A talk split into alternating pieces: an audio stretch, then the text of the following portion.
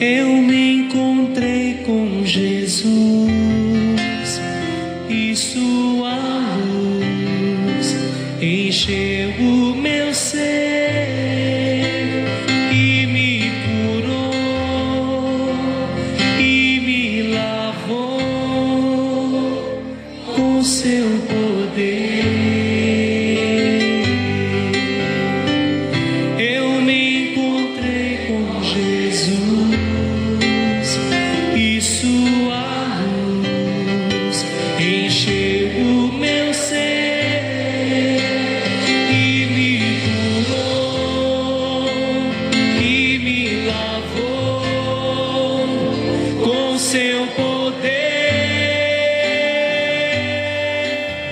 Bem-aventurados os que choram, porque eles serão consolados.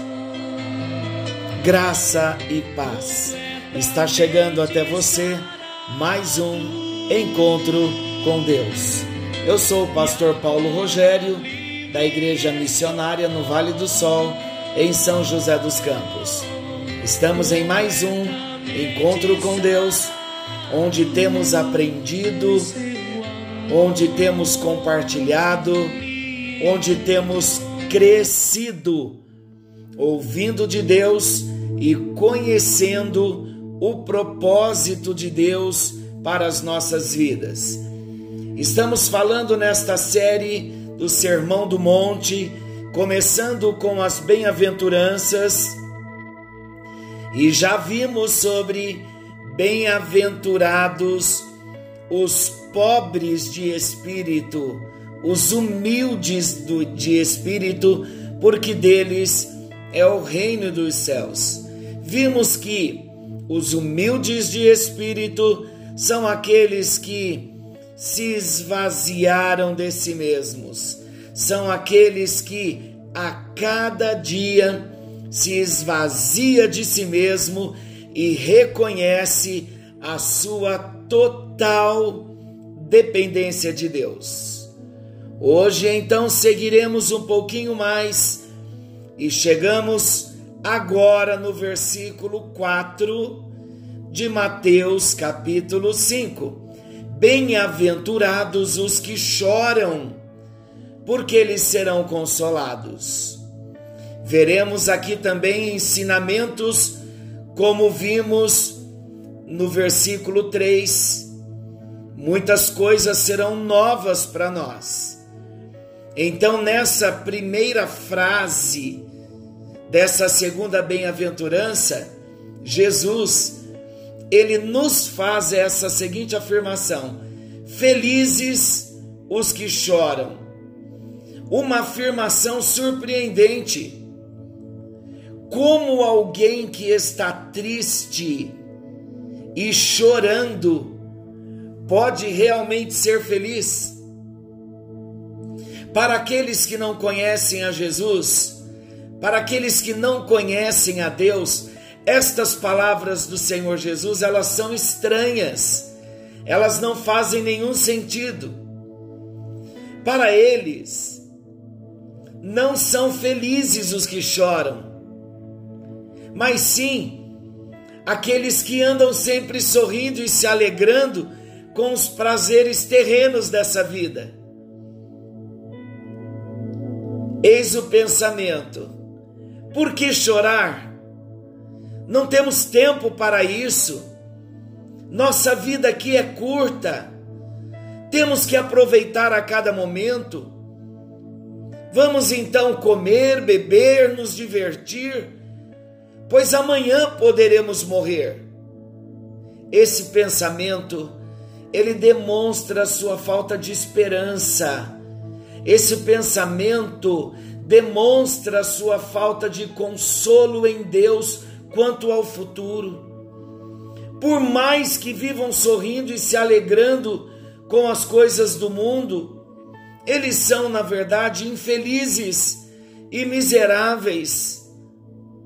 Não há uma bem-aventurança para eles, pois acerca deles o próprio Jesus afirma: Ai de vós, os que agora rides, porque a vez de lamentar e chorar está em Lucas 6, versículo 25. Ai de vós, ai de vós quem? Estamos falando dos incrédulos, aqueles que têm uma visão, um pensamento diferente, que não se tem tempo para chorar, porque a vida é curta e temos que aproveitar a vida. A palavra de Deus está dizendo: bem-aventurados os que choram, mais que felizes, são os que choram. Foi o próprio Jesus que disse: por que eles são felizes? Por que são bem-aventurados os que choram? Jesus explica a razão. Porque eles serão consolados. Jesus dirigiu essas palavras aos seus discípulos e elas têm um significado profundo para quem é discípulo de Jesus. E o nosso propósito nesse encontro com Deus é que nos tornemos a cada dia discípulos de Jesus. Quem é um discípulo? O discípulo é um seguidor. O discípulo é aquele cristão que verdadeiramente teve uma experiência de novo nascimento. Jesus está afirmando para nós que desejamos ser seus discípulos. Jesus está afirmando para nós que somos a sua igreja. Ele está dizendo: Felizes os que choram, porque serão consolados. Sabe o que o Senhor Jesus quer nos ensinar com essas palavras?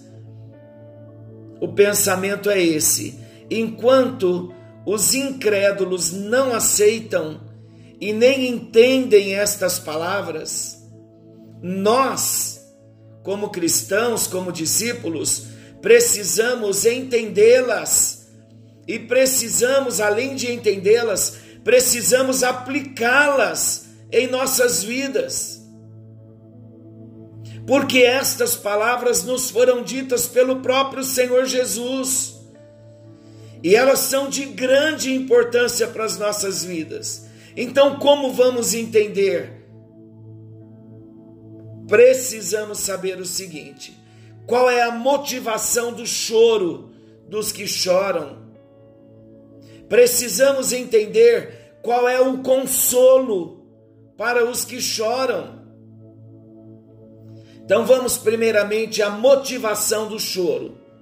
Certamente, todos nós já choramos por algo nessa vida.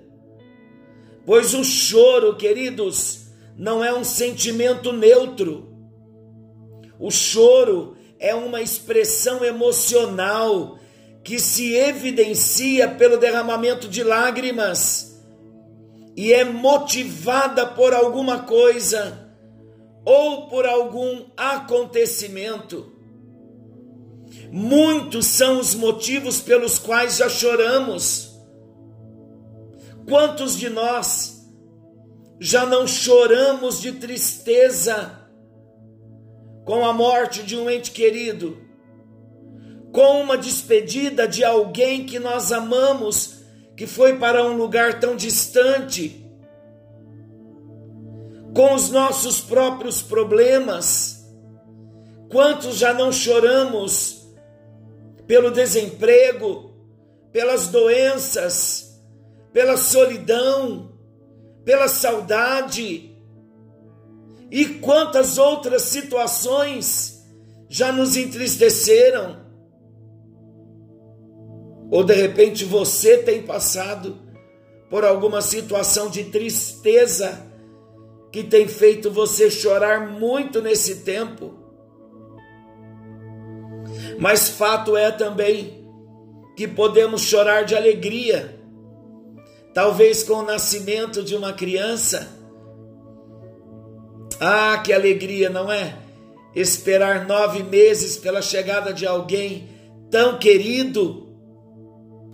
Eu tive essa grande alegria de chorar muito, mas de muita emoção, no nascimento dos meus onze sobrinhos. Cada um tem um aspecto de um pouquinho do filho do tio Paulo. É um choro, um choro que nos faz bem, não é? A alegria que eu tenho como pastor também de chorar por uma ovelha quando ela se converte, pelo rebanho do Senhor, o choro da alegria de estarmos voltando para o templo, podermos adorar novamente. Então nós podemos chorar de alegria. Choramos de alegria numa festa, de casamento, numa formatura e tantas outras situações também de alegria que nos traz lágrimas, nos levam, né? As lágrimas nos fazem chorar. A Bíblia fala muito sobre o choro, tanto no Antigo como no Novo Testamento, sempre nos mostrando que o choro é motivado por alguma coisa. Vamos à Bíblia e vamos ver alguns exemplos. Esaú, ele chorou de raiva, porque o seu irmão Jacó recebeu a bênção de Isaac no seu lugar. José, ele chorou com grande emoção quando viu os seus irmãos e ele se deu a conhecer a eles no Egito. Está lá em Gênesis 42, no versículo 24 e no capítulo 45 e versículo 2. Eu sempre choro nessa história de José, quando José ele não segura o choro e os empregados da casa eles ouvem o choro tão alto de José quando ele reconhece os seus irmãos e ele se revela, se faz conhecer, se deu, né, a conhecer aos seus irmãos. Davi também chorou, mas o choro de Davi foi com, com muita tristeza com a morte do seu filho Absalão. Está lá em 2 Samuel, capítulo 18, versículo 33. O apóstolo Paulo também, ele exorta os cristãos a chorar com os que choram, manifestando assim então o amor fraternal. Choramos com a luta dos irmãos, não é? Nós que estamos ali no, no convívio uh, com a igreja todos os dias, nós irmãos que temos aprendido a amar um ao outro, como nós choramos também com as lutas, com as aflições, com as necessidades uns dos outros. Então, muitas situações elas nos fazem chorar. E aqui nesse nosso contexto de Mateus capítulo 5, no versículo 4, Jesus então afirma: Felizes os que choram. Então, o que nós precisamos descobrir de Mateus capítulo 5, versículo 4, quando ele diz: Felizes os que choram, nós vamos ter o entendimento quando descobrirmos qual é a motivação desse choro. O choro aqui do versículo 4 de Mateus 5 é motivado por algo específico. E para descobrirmos, nós precisamos olhar o contexto das bem-aventuranças e outras passagens bíblicas que ensinam o mesmo. Então, as bem-aventuranças, elas são dirigidas aos discípulos e elas apresentam diferentes aspectos mas inseparáveis, aspectos da atitude cristã que deve marcar a vida do verdadeiro cristão nesse mundo. Atitude esta que manifesta a nossa relação com Deus e com o próximo, a linha vertical e a linha horizontal que temos falado tanto nos nossos encontros com Deus. As bem-aventuranças, elas foram bem arrumadas pelo Senhor Jesus. Cada uma se encontra no seu devido lugar. Elas estão ligadas umas às outras e elas se harmonizam entre si. Então vamos entender esse sentido de Jesus ter arrumado cada bem-aventurança no seu devido lugar. Vamos ver como elas estão ligadas, relacionadas, dependentes uma das outras. Vamos ver como elas se harmonizam entre si. Para termos esse entendimento, vamos ver então, olha, aqueles que choram, bem-aventurados os que choram, do versículo 4, quem são eles? São os humildes de espírito, do versículo 3. Quem são os humildes de espírito? Do versículo 3.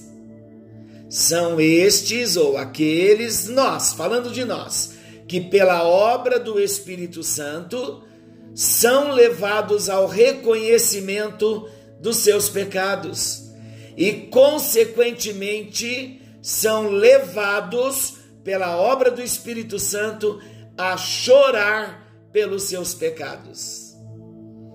Os que choram, portanto, choram por causa dos seus pecados. Aí então, tudo já começa a clarear para nós. O choro sobre o qual Jesus está falando aqui é uma profunda tristeza espiritual sentida pelo cristão por ter ofendido a Deus com os seus pecados. Então, não se trata de um choro superficial e momentâneo, que não tem nenhum sinal de arrependimento. Mas este choro das bem-aventuranças, no versículo 4, bem-aventurados os que choram, porque serão consolados. Esse choro está falando de uma tristeza sincera que brota de um coração arrependido pelos pecados cometidos contra Deus. Isto é, chorar pelos pecados é uma evidência da verdadeira conversão e deve ser uma atitude contínua na vida do verdadeiro cristão. Posso eu te perguntar?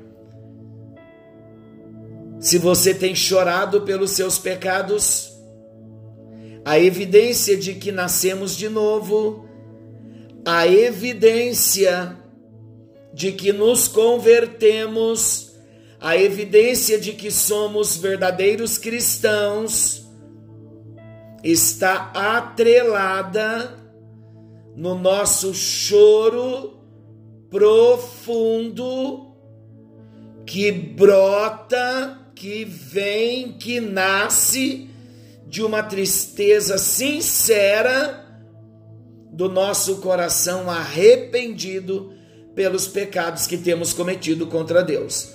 Vocês sabiam que muitos cristãos hoje não choram pelos seus pecados, não se arrependem dos seus pecados, por isso do pecado se amarram numa iniquidade, porque é um pecado contínuo onde não há arrependimento, passa-se da linha de pecado e entra-se na linha da iniquidade.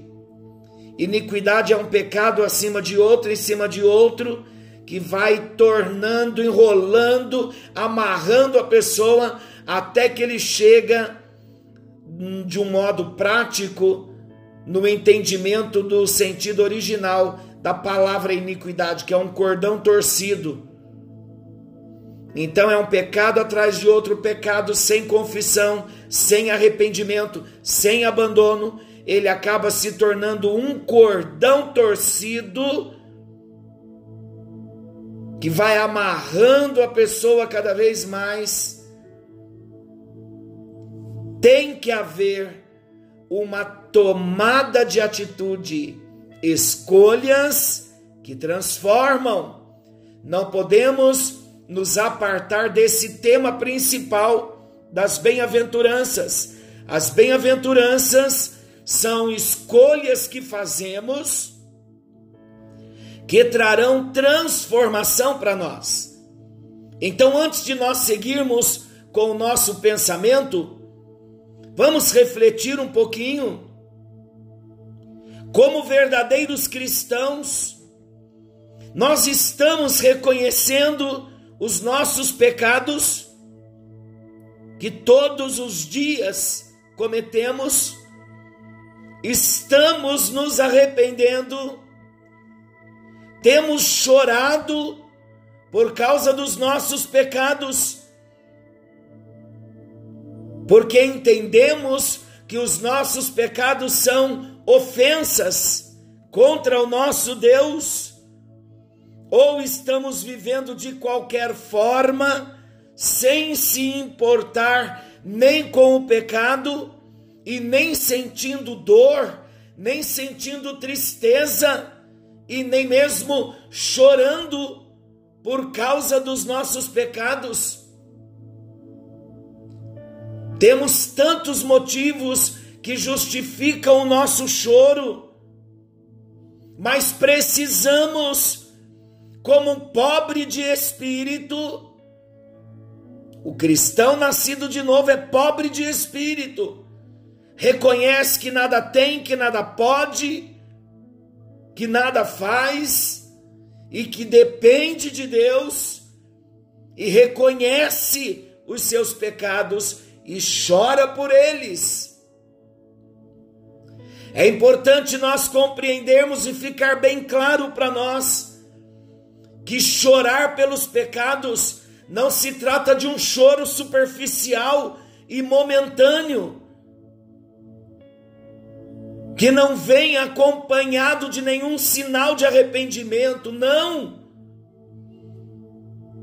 O choro das bem-aventuranças, o choro do pobre de espírito, ele vem de um coração que sente uma tristeza sincera pelos pecados cometidos contra Deus. Chorar pelos pecados é uma evidência da nossa verdadeira da nossa verdadeira conversão e deve ser uma atitude contínua na vida do cristão nascido de novo. Somente os que nasceram de novo podem reconhecer e chorar profundamente por seus pecados, pois o Espírito Santo que neles habita, que em nós habita, é Ele, o Espírito Santo, que nos leva a tomar essa atitude de arrependimento verdadeiro, e o Espírito Santo nos levará às lágrimas. A palavra de Deus também nos ensina que o choro pelo pecado é uma tristeza segundo a vontade de Deus, que vai nos conduzir ao arrependimento. Por outro lado, há também uma tristeza segundo a vontade do mundo, que não leva o homem ao arrependimento. Lá em 2 Coríntios, capítulo 7, versículo 10, o apóstolo Paulo fala muito bem sobre esse assunto, e ele diz assim: porque a tristeza, segundo Deus, produz arrependimento para salvação, que a ninguém traz pesar, mas a tristeza do mundo produz morte. Vemos então dois exemplos dessa verdade na Bíblia, um positivo e o outro negativo. Vamos ver esses exemplos? Pedro, o apóstolo Pedro, ele sentiu tristeza segundo Deus quando ele chorou amargamente após ter reconhecido o seu pecado contra Cristo. Está lá em Mateus, capítulo 14, versículo 72. O outro apóstolo, Judas, Judas, pelo contrário, sentiu tristeza para a morte, porque depois dele ter sido tocado de remorso por ter traído a Jesus, ele não se arrependeu. mas ele saiu e foi para se enforcar. Está lá em Mateus, capítulo 27, versículo 3 ao versículo 5. Vem então uma pergunta para nós: por que devemos chorar continuamente pelos nossos pecados? Por que devemos chorar continuamente pelos nossos pecados? Porque ainda somos pecadores. Por isso a Bíblia recomenda que nós devemos constantemente chorar pelos nossos pecados. O apóstolo Tiago, ele encoraja os cristãos a chorarem pelos seus pecados, dizendo, olha como ele diz: embora regenerados, embora nascidos de novo, temos ainda uma natureza pecaminosa e pecamos a cada dia. Então, pelo fato de pecarmos todos os dias, precisamos chorar pelos nossos pecados. Mas ele viu e sabe curar. Ele sabe.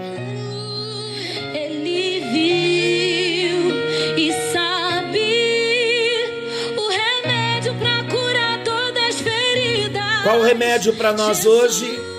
Bem-aventurados os que choram. Deus está querendo que nós paremos tudo agora para reconhecer os nossos caminhos. A palavra de Deus vem ao nosso coração hoje para que deixemos toda a impiedade, a iniquidade, o pecado e nos voltemos para Deus e nos convertamos a Ele. Isso com lágrimas, com choro, com pranto, sabendo que os nossos pecados feriram e ferem a santidade do nosso Deus. Senhor nosso Deus, querido e amado Pai, em tua presença nós estamos e a tua palavra foi semeada em nosso coração. Estamos falando sobre o bem-aventurado por chorar, porque receberão consolo. E nós começamos a aprender, ó Deus, que esse choro mencionado na tua palavra é o choro do reconhecimento, do arrependimento pelos pecados que cometemos contra ti, pelos pecados que deixamos de confessar e que estão dentro de nós. Querido Jesus, nesta hora, pedimos uma obra gloriosa do teu Espírito, que o teu Espírito nos leve às lágrimas, ao quebrantamento, ao arrependimento, para que nos prostremos diante de Ti, reconhecendo os nossos pecados e nos limpando, abandonando os nossos pecados e chorando por eles a cada dia. Deus, há um propósito que o Senhor quer que nós vivamos. Há uma vida melhor, livre de pecado, de culpa, de condenação. E nós queremos estar livres, ó Deus. Por isso queremos, como pobres de espírito, queremos chorar pelos nossos pecados, para recebermos o perdão, a purificação. A tua palavra diz em Isaías que a única coisa que nos separa de ti são os nossos pecados. Mas quando nós os reconhecemos e confessamos os nossos pecados, a tua palavra diz que o Senhor é fiel e justo para nos perdoar de todos os pecados e nos purificar de toda a iniquidade, de toda a injustiça. Todo pecado não confessado, Senhor, nós queremos pedir que o teu Espírito, durante esta semana, nos faça parar para refletir e escolher ser pobre de espírito e escolher chorar pelos nossos pecados para recebermos perdão e consolo em nome de Jesus. Amém. E graças a Deus. Continue aí falando com Jesus, porque o Espírito Santo nesta semana vai levar-nos às lágrimas de arrependimento por pecados que temos cometido e não temos nos arrependido e não temos confessado. Mas nesta semana será uma semana de reconhecimento, de colocar a nossa casa em ordem, de voltar a chorar na presença dEle para sermos consolados. Que o Senhor te abençoe e te guarde. Querendo Deus, amanhã estaremos de volta nesse mesmo horário com mais um encontro com Deus.